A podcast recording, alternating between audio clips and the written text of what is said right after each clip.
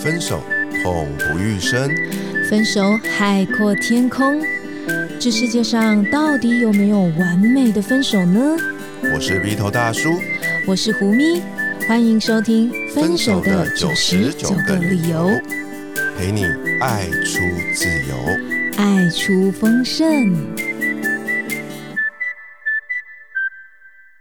五四三二，哎，你还在拍照啊？胡咪老师录音了啦，不要拍了。好好，呃，我们这集要聊什么？哎，你没有讲片头啊？我没有讲片头，他重来一次啊！来，哎，我们这集开场怎么这么乱七八糟？不关心，这就是我们的风格。Hello，Hello，我是鼻头大叔。我是胡咪。节目开始前提醒你，如果喜欢我们的节目的话，记得按下订阅以及打开小铃铛，你就会收到节目上架的第一手通知哦。你今天怎么啦？一直拍照，然后又不会讲话。没有啦，我们今天有说好，我们要聊那个男主外女主内，还是？男主内女主外啊，还是你觉得也没有主不主的问题？大家就是相互分工，你怎么看待这个？我觉得煮熟了就好啊，煮熟了就好。你能够认同就是呃男主内女主外这件事吗？我认同，我也认同。你可以接受吗？我可以接受啊。我说的认同是，说你个人，我不是说呃客观的来说，就是你个人如果今天是一个。主夫，家庭主夫，然后你打理家里的所有大小事，呃，照顾小孩啊，呃，烧饭、洗菜，哎，洗衣，什么？我本来想想拖拖地板，后来脑海中有想过拖拖衣服，还有在家里都是脱衣服的，整个搞混。对啦，反正你就是你能够，你你能够认同说，我身为一个男性。我不是像一般社会期待的说，哦，我在外面驰骋沙场，然后赚很多的钱回来，然后养家，这样这个形象，如果不是这种好像英雄式的角色，那你可以接受你自己这样吗？坦白说了，我以前没想过这个问题啦。但是我自己经历过几次这样子的日子。我大概在三十多岁的时候啊，曾经有一度就是职业转换不是很顺的时候啊，那时候找不到什么好工作嘛，然后在求职的这个空档就在家里面啊啊，那时候我也有了啊小孩子了，我那时候有有了第一个孩子，所以我曾经过过那一段的日子几个月。嗯然后那那时候是我第一次体验那样的日子，比如说我这个呃呃早上起来啊，然后送送这个当时的太太出门呐，然后我就在家就没事了嘛，对不对？然后就做做自己喜欢的事啊，然后就开始整理家里啊，比如说这个叫做什么整理家务啊，洗衣服啊，晒衣服啊，折衣服啊。哎，我告诉你，我很多东西都是那时候学会的。我第一次知道说，哦，原来这个衣服。原来那个嘞，你知道吗？收衣服挺花时间的，就常常这样收一收、折一折，哎，半个小时就过去了。你才知道？哎呀，然后洗衣服也是啊，原来还有什么顺序啊？有没有啊？啊，有些东西要丢到这个洗衣袋里面洗啊，然后，然后啊，哇，反正我很多生活的一些知识跟技能都是在那一段时间学会的啦。好，那是我第一次体验那样的。坦白说，我那时候不知道我喜不喜欢做那件事，那只是单纯的，反正。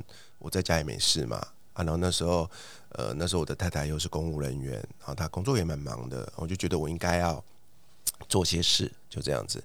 后来呢，第二段是我在这个二零二零年之后啊，你也是要失业了嘛，对不对？然后我就开始在家呃发展个人品牌啊，写文章啊，那是第二次我比较认真过这样的日子。那也因为这样，我曾经在去年去年初吧的时候，我还在女人迷上面。写写过一篇文章啊，我可以在这一集的节目连接跟大家分享一下那那时候那篇文章，我记得没错，标题就是家庭主妇啊。嗯，对啊，我那时候边做这件事情，边在思考，诶，这个东西到底是不是我要的？这是我这次我比较认真在觉察了。嗯哼，对，因为对那时候的我来说，那可能是一个选择。嗯啊，因为那时候我觉得我刚开始做个人品牌，我开始认真的写作，开始成为一个创作者。然后我也做了某样的决定，就是我好像不大想要回职场了，所以我在找一种新的生活方式。那当然，我也因为这件事情跟我的前妻呃有了一些沟通，对，所以哇，你今天谈这个题目对我来说有点像是去回回忆了很多我们曾经发生过的事情。嗯嗯，真的是一个愉快的沟通吗？看你的表情好像有点凝重啊。坦白说，不是很愉快。所以他比较倾向于有一种对男生还是有一种英雄式，像我们刚刚说的那一种，你就是应该在外面赚钱啊，养家啊，你你窝在家里像个什么样？好像蛮多女性会心里那样想啊，当然嘴巴不一定会说出这么像我刚刚说那么歹毒的话，可是可能心里多少会有点这种期待。你你可能也感觉到他多少都有那种期待。有的，其实反过来说，在那一次。就是透过这几次的事件，我第一次有意识的觉察到男性、女性对于彼此在关系中的角色扮演，其实都带着一些自己的想象跟期待。哎，是，比如说啊，男生啊，哈，就会觉得说，我娶了一个老婆，老婆就要在家里煮饭给我吃，帮我洗衣服、做家事。你会想，你会列出一大堆，你请钟点女佣就好了，娶老婆干嘛？哎。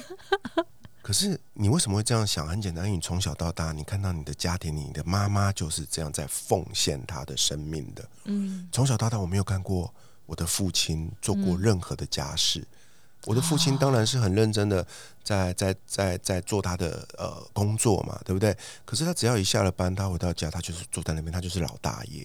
嗯，他什么事都不用做，所以不知不觉我就被潜移默化了。嗯嗯，那我觉得这个这个。也是等到我长大之后，我结了婚之后，我第一次发现到，哎，为什么我的太太跟我的妈妈不一样？嗯，为什么我的太太没有办法做到跟我妈妈一样的事？于是我们开始沟通，我们开始争吵。后来我才发现到，有问题的不是他，是我。嗯，我的想法是错的。为什么女生要为你做这些事？为什么男生不能做？嗯，对，所以我觉得。对于我来说啦，婚姻的确是一个探索成长的一个过程。它让我更有意识的觉察到过去有很多行不通的想法跟观念。嗯，如果可以不要做，当然大家都可以不要做，是很舒服的一件事情。就是像我刚刚说到，我们真的就是请人来做啊。可是有时候我们真的要回头去想一下自己心里面那个想法，就是说，就像我刚刚讲的。可以不要做，很开心啊，衣服自己就会变干净什么的。可是两个人在组织一个家庭的时候，这些事就必须有人做。可确实有时候，在目前的社会氛围下，还是有很多人，男性啊，必须这么说，男性可能还是颇期待说女生会有一个很贤良淑德啊，在家里面把那些都打理的井井有条，这样，嗯，然后可能像。低头大叔刚刚说的，就是，呃，我期待他就会把这些东西都做好，这样。我记得我们在之前的节目有一集有聊到说，两个人在交往前呢，有几件事必须得要确认嘛。其中有一件事事情叫做价值观。我认为家事分工这件事，我认为这就是这就是很重要的一个价值观。嗯，价值观无关对错啦，就是当时的那个当下。你脑袋里是怎么想这件事的？你得诚实的沟通出来。嗯，当你沟通出来，你就有一个机会去意识到彼此的差异。嗯，当你觉察到这个差异，你们就有机会去做一个沟通。沟通完之后，就会有一个改变的机会。可是你说你那个时候在家里面就觉得，反正我没有出去工作嘛，我好像总得做点什么，所以你说你就开始做个家事啊，或什么的。那是一种更深层探讨怎样的心态呢？例如说。你其实有一种觉得，哎呦，我在外面也没有赚钱，没什么贡献，好歹我得在家里干点什么事吧，这是一种心态哦。然后另外一种心态可能是觉得说，嗯，诶，家里的干净啊、整洁啊，总是要有人维持啊。那那他比较忙，没有空，那我来啊，这很 OK 啊。虽然我不见得很喜欢，可是我 OK 啊，因为是为了这个家庭。我觉得这两个其实会有点不一样。我必须诚实的说，两种都有。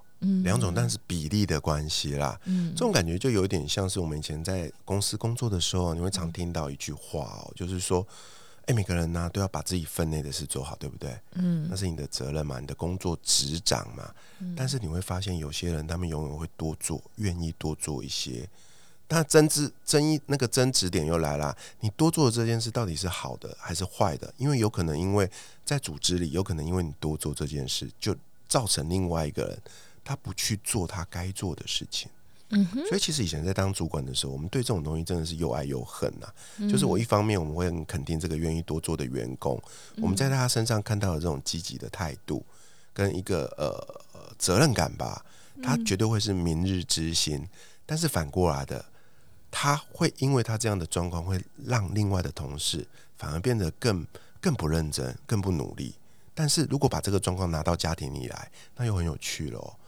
你们是一个合伙人的关系，这个家庭就是你们共同创业的结果。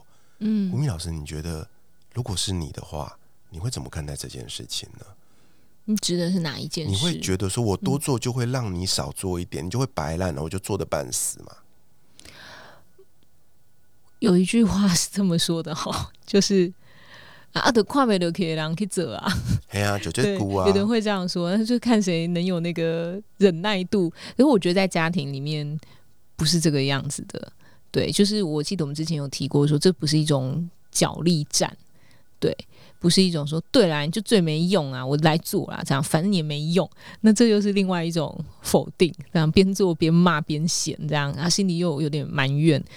那呃，我们今天会讨论这个主题哦，其实刚好听到几个朋友就在讨论这些事情，刚好像不约而同，我身旁就有一些女性友人，他们就提到说，诶，自己比男朋友或者是伴侣还会赚钱，哦，对就赚的比较多。那男性相对感觉在这个两个人的关系里面，稍稍以金钱角色来说有点弱势嘛。那我就问问我的女性朋友们有什么感觉啊？就跟我表达这样子心情女性朋友，其实就说：诶，坦白说，其实我或多或少还是挺期待他能出去赚大钱，这样。那我就问说，那可是他在家里做的那些事情，你觉得怎么样？他们说其实做得很好、诶，就是说会把那些清洁啊，然后或者是说一些他自己没有照顾到的一些呃生活小细节啊，使生活变得更便利，这样子。对，像什么弄水管啊，然后什么弄灯泡啊，怎么样把家里面弄得更舒适这一些事情，然后照顾动物、宠物啊、孩子啊之类的，这样。所以我就是觉得这是很有意思的。我们其实蛮矛盾的，嗯、就算没有说一定谁要主内谁要主外，可是我觉得我们女性其实蛮多也是受到那种社会氛围的影响是很深的，就会觉得说男生应该这样子，嗯，嗯，他没有办法很很坦然的接受，或者是很自在告诉别人说：“哦，我老公没有工作啊，就家里面都是他在打理啊。”听众朋友，你可以扪心自问，你能不能够做到这件事？女性的朋友哦，如果你今天别人问说你老公在干嘛，你刚刚说没干嘛，他就是把整个家里打理的很好，这就是他，我觉得他最棒的一件事了。我真的好欣赏他哦，他就是就是一个非常称职的家庭主妇。你能不能够就百分之百的这样说出口，然后你觉得真的超级骄傲？嗯，就是为了这件事情，这样。哇，你讲到这个，我就想到，就是我离婚之后，我就搬回老家住嘛，哦，嗯我们就是那个公寓嘛。那我印象很深啊，我们那一层楼有有有其他的住户，其中有一对夫妻哦。我们住在那个社区其实挺久的，我二十多岁就买那个房子了，所以到现在也二十多年了、哦。对啊，那时候就住我们同一层楼，有一对夫妻，他们后来也就是也也生了几个小孩子。可是很奇怪哦，就是那个一直以来那个男男主人啊，就一直都是在家里，都是女主人出去工作的，嗯哼，就这样好几十年了，你知道吗？那坦白说，一开始的时候啊，我还会听我母亲说：“哎、你看啊，那个那一家人啊，然后你看啊，都是太太出去工作啊，先生在家。”好，那时候我我我我年轻嘛，我也没放在心上。可是后来听着听着，我就觉得我妈好像在表达一种她对这件事的看法，嗯她觉得怪怪的，就是 为什么是反过来呢？嗯对不对？但是我就觉得很奇怪啊，就你们这一辈，就是我妈那一辈，嗯通常是反过来的，就是啊，我先生每天早上出去上班啊，我就在家里面买菜啊，整理家务啊，然后把小孩养大，你们都不觉得奇怪？那我要说的事情是，二十多年过去了，你知道吗？我早上出门录音，还碰到，还因为我早上都要送小孩子上学，我出门的时间永远就是那个太太上班的时间。嗯她到现在还是一样，每天准时七点十分出门上班。然后呢，我送完小孩子上上学之后，回到家里面，我就会遇到他先生，他先生带着他家养的狗出门遛狗。你不觉得这很有趣吗？重点是。他们的小孩都长大成人，而且都离开家里了，都已经是结婚了。嗯我在他们身上看到了一个所谓的真正的家庭。嗯他们跳脱了那种你觉得应该怎样才对，嗯他们好好的证明了他们这样子活得很好。嗯，我我刚刚提这个问题，其实确实也是我自己哦。我在家里面，就我跟我母亲在讨论这个话题，我就跟我母亲讨论到我们今天讨论这个观点嘛，哇！结果我妈竟然就很很直接就问我说：“那你呢？你可以接受吗？”嗯她说：“你可以接受你的先生，他就是在家里面，然后专门就是把家里面打理的很好，然后他可能没有在外面工作，然后你去外面工作，你赚的薪水全部都当做所有整个家庭共同的花费。”她说：“那你可不可以？”哇！然后我当时想了一想，我就说：“我觉得我能够试着去接受，可是现阶段的我可能还是会觉得有点改扭，还是会觉得有一点别扭。那我知道，其实我自己当然因为这样子能够会有这种想法，其实也是受到了我们刚刚说的那种社会的期待，因为家事在做的时候，就像我们刚刚说的啊，那你就请一个钟点人来做啊，你也是要付钱的啊，嗯，所以它并不是无偿的东西。没错。对，可是我们换到我们换到一般家庭角色的时候，就会觉得说，哎呀，这个窝在家里就叫做无所事事，甚至很多女性也是会被另外一半这么认为啊。我在外面上班这么累，你在家里又有忙什么？还在那边嫌东嫌西，不知足，还抱怨什么的？哪一个人像你这么好命，可以不用出去上班？对，有有些男性确实会认为女生在家里这样是无所事事。那同样的啊，如果把它今天反过来，是男生在家里，其实好像也会被认为在家做事就叫无所事事。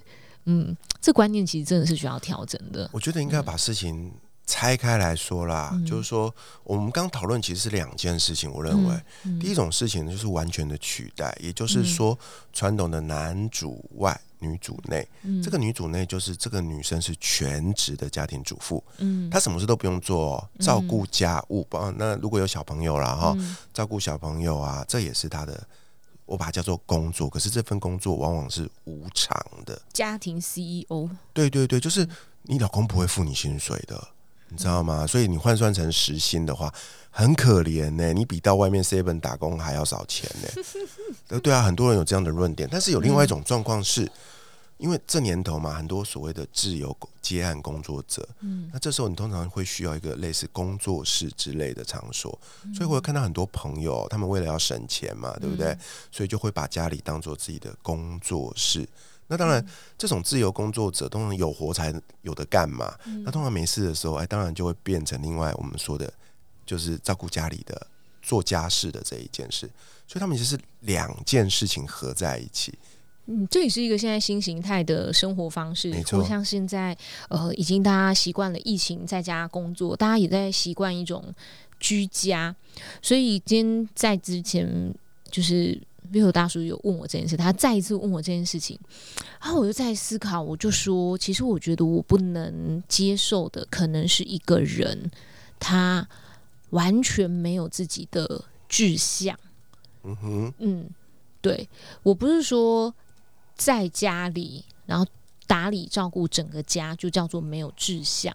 我的意思是说，不管他是男性还是女性，我认为我想象中的那样子的一个人，应该是这个伴侣是有在成长中的状态，对，而不是说，嗯，他待在家里，而这就是他永远的唯一的世界啊，他的眼界啊，然后或是他的思维各方面其实是没有成长或没有开阔的，这样。那我觉得比较不能够接受的应该是这件事情。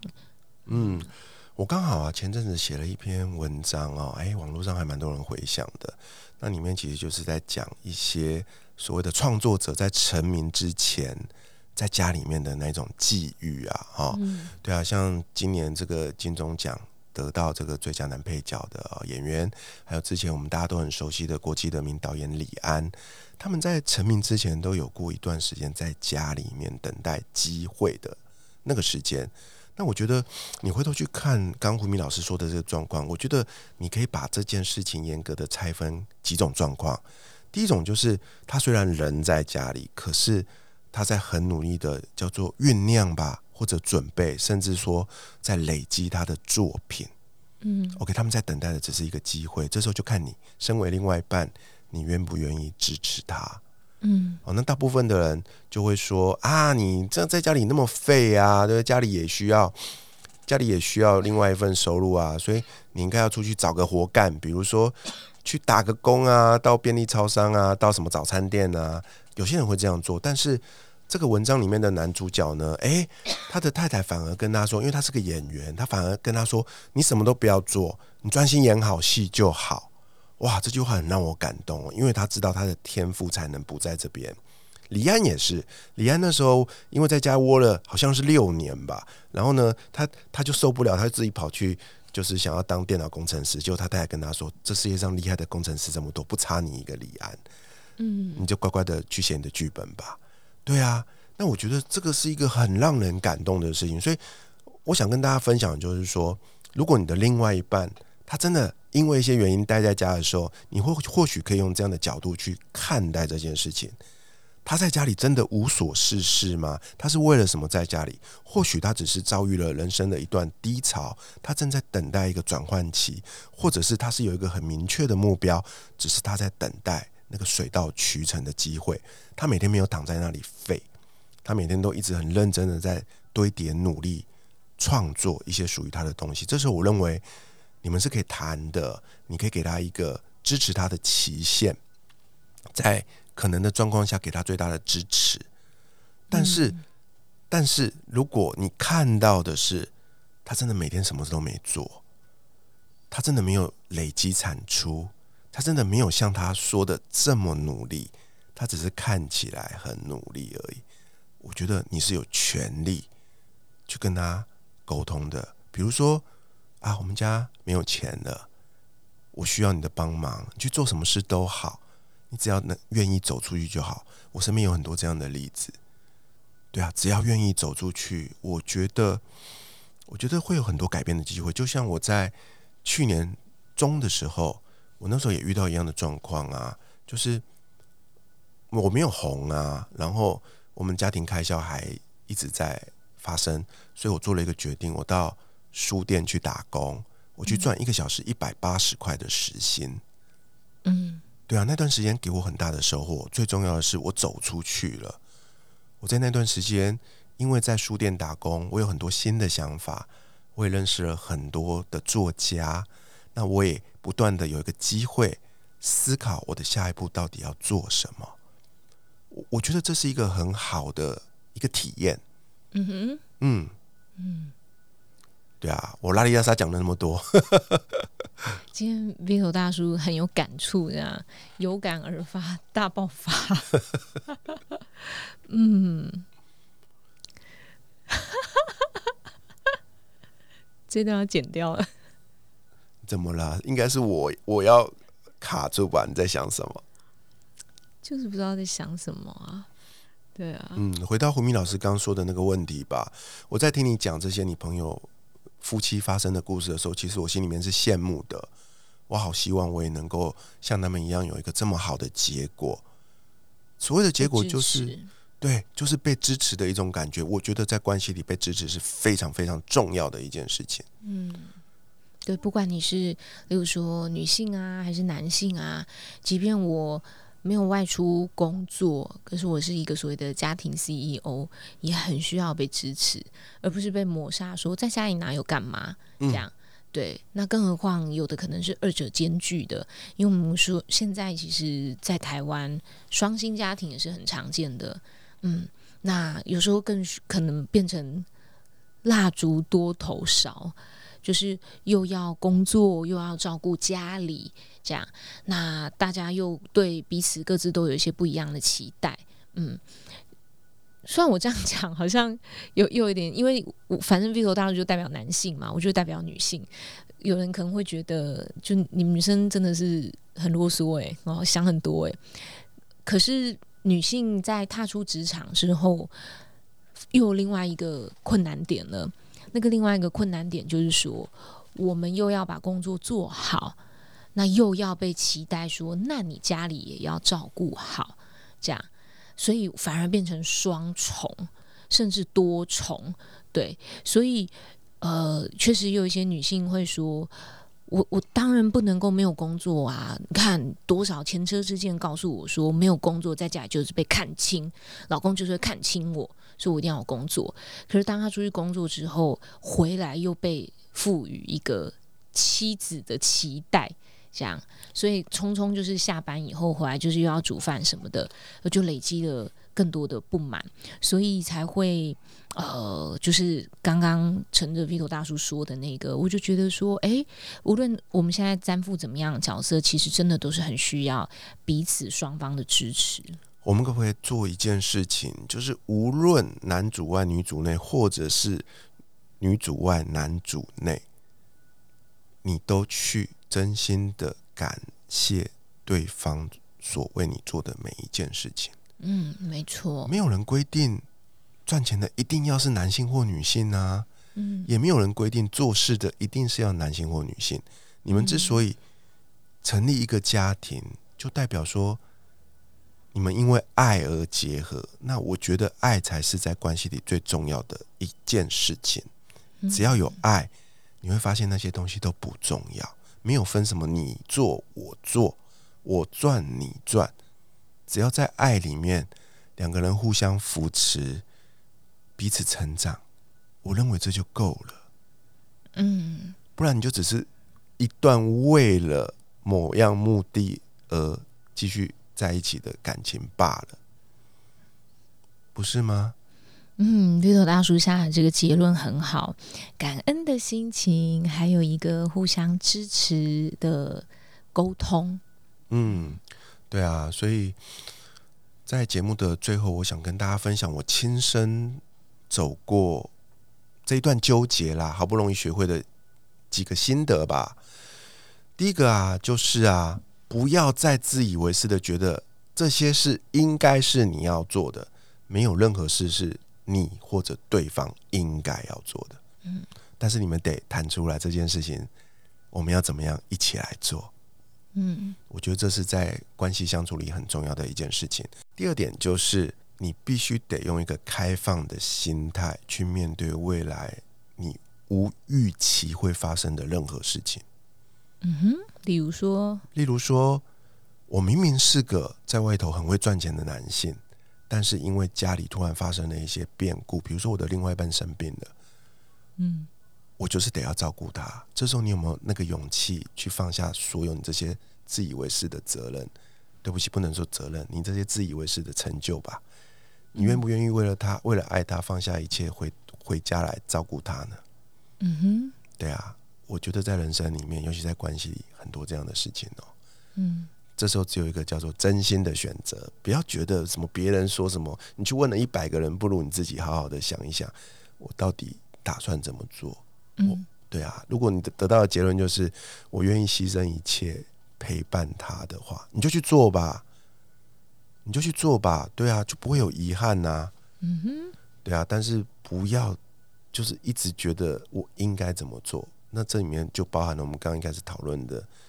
这个家庭主妇嘛，对不对？对啊，其实我现在回顾身边，我我得诚实的说，好多家庭主妇哦，因为在这个年代里面呢，女性赚钱的能力，坦白说，我觉得已经不比男生差了。加上女性独特有的韧性，其实他们在职场上常常活得比男人还要好。男生常常赌气，像小屁孩一样就不干了，然后呢又腰又弯不下去。你在说你自己吗？真的啊，真的啊，那这时候就更需要另外一个愿意包容他的另外一半，就像胡明老师说的，他的这个女性的友人一样，嗯。基于结果，他们扛起了一家大小的责任，嗯。但是他们也同时接纳了另外一半，他们找到了一个新的平衡点，嗯。让这段关系得以延续下去。或许他们的另外一半，这个所谓的男性，也在这段关系里面得到了一个救赎吧。嗯哼。嗯，嗯，有第三吗？第三哦，啊，糟糕，我突然间忘记了，胡明老师帮我补第三点。第三就是感恩吧。啊，嗯。对，这就是我原本要说的感恩。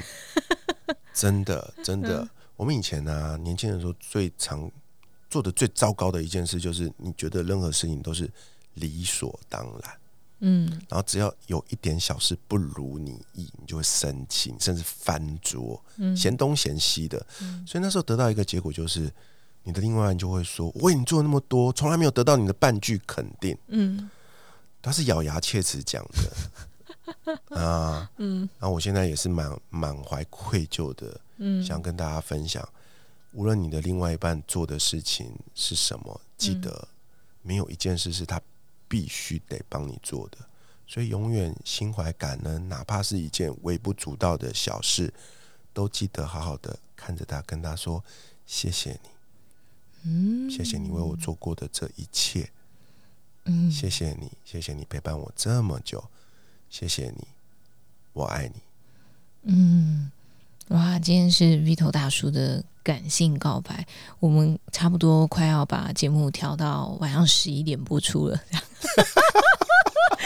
就是感觉是这种深夜的忏悔节目这样子。新朋友，如果听到这里喜欢我们今天分享的话，记得为我们留下五星好评，让我们知道你喜欢这个主题。也欢迎追踪胡蜜跟 Vito 大叔的粉丝专业，与我们近距离互动。相关的讯息会放在这一集节目的资讯栏里。永远记得活好现在，未来绽放。我是胡咪，我是忏悔的鼻头大叔。我们下一集见，拜拜拜拜